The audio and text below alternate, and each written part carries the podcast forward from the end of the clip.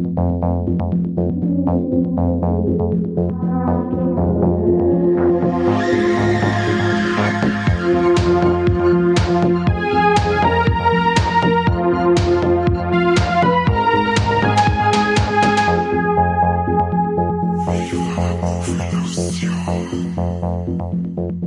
Nach einer gefühlten Ewigkeit gibt es endlich mal wieder eine extra Folge bei Steady und dieses Mal ist es eine Verlängerung und zwar eine Verlängerung von unserer Folge zu Prozessor zusammen mit Stefan Jung von Deep Red Radio.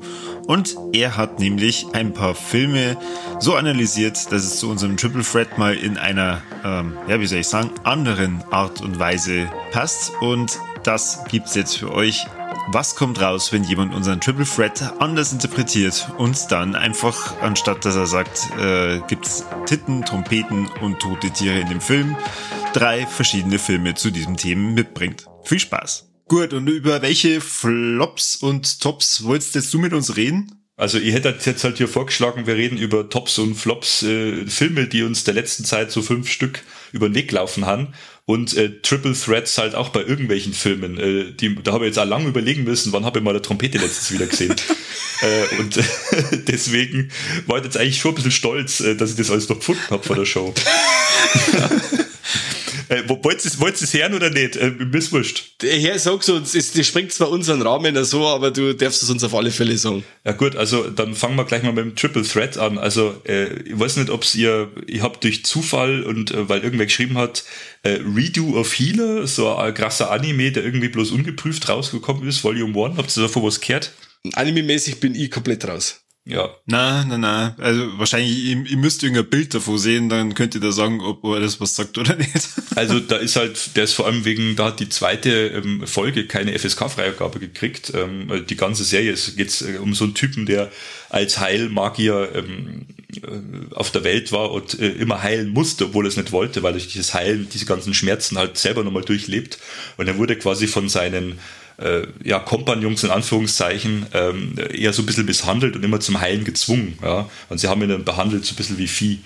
Äh, und in seinem zweiten Leben, da gibt es halt eine ganz kurze ähm, Begegnung, die dauert drei Minuten mit irgendeiner magischen Göttin am See. Äh, ich kenne jetzt in Mythologie auch nicht so aus oder ähm, magische äh, Kraft äh, dort am See und bekommt dann quasi so den Stein der Weisen, den bekommt halt nur er zufälligerweise und kann damit die komplette Erde einmal äh, äh reverse passé äh, und alles geht nochmal von vorn los. Und dann durchlebt er das alles noch einmal, aber er weiß, irgendwann wird er äh, drogenimmun, weil sie ihm immer Drogen einflößen, damit er das macht. Äh, und irgendwann ist er da drogenimmun und dann denken die anderen, hat den haben wir unterm Griff und dann rächt er sich auf einmal dann an allem. Und die zweite Folge, da rächt er sich dann gleich an so einer jungen Frau, die ist ziemlich gach, äh, was jetzt den sexuellen Ge Ge Gehalt, äh, sage ich mal in Anführungsstrichen, angeht. Und die ist tatsächlich als Anime bei der FSK nicht durchgegangen. Also man muss jetzt nicht viel drüber reden, was da so passiert. okay. Also auf jeden Fall sieht man vom ersten T sehr viel. Trompeten sieht man ad hoc aber gut. äh, dann Trompeten, sieht bei A hier nicht, aber kennst du den Film Trio Infernal mit der Romy Schneider? Na. Oh, den müsst ihr auch schauen. Da kenne ich nur Sissi. Ja, na, das ist ja genau der Punkt, dass Romy Schneider äh, sich ja dann vom Sissy-Image losgelöst hat und äh, verdammt viele gute Filme gemacht hat. Äh, Dramen, Thriller, äh, so Charakterschauspielerin, die ist großartig. Äh, ich empfehle von Giraud, äh, heißt der Regisseur, Trio Infernal aus dem Jahr 74, glaube ich ja, 74 oder 73.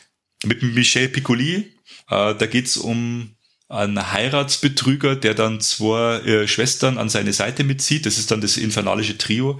Und da gibt's eine Stelle, wo sie dann so ein Pärchen, ähm, das sie ermordet haben, äh, in, in Säure in Badewannen zu Hause auflösen und das Zeug dann in eimerweise raus in den Garten schaffen und dort verbuddeln.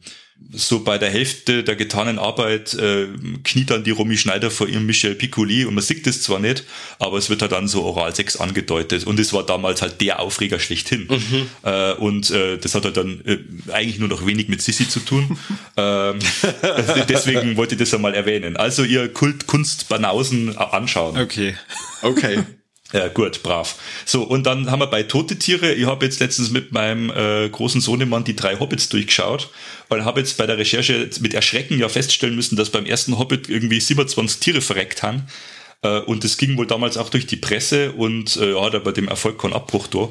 Ich glaube, drei Pferde haben sogar verunglückt. Und das ist ja in der ja mittlerweile sehr modernen Zeit, wo der Hobbit rauskommt, ist eigentlich nicht mehr so schön. Vor allem, nachdem sie da eigentlich fast alles animiert haben. Das ist ja das Nächste. Äh, sieht da so viel animiert aus und trotzdem haben Tiere sterben müssen. Also das verstehe ich dann zweifach nicht, ja. Ja, okay, krass. Hm. Ja. ja, und jetzt habe ich aber noch eine Spezialfrage.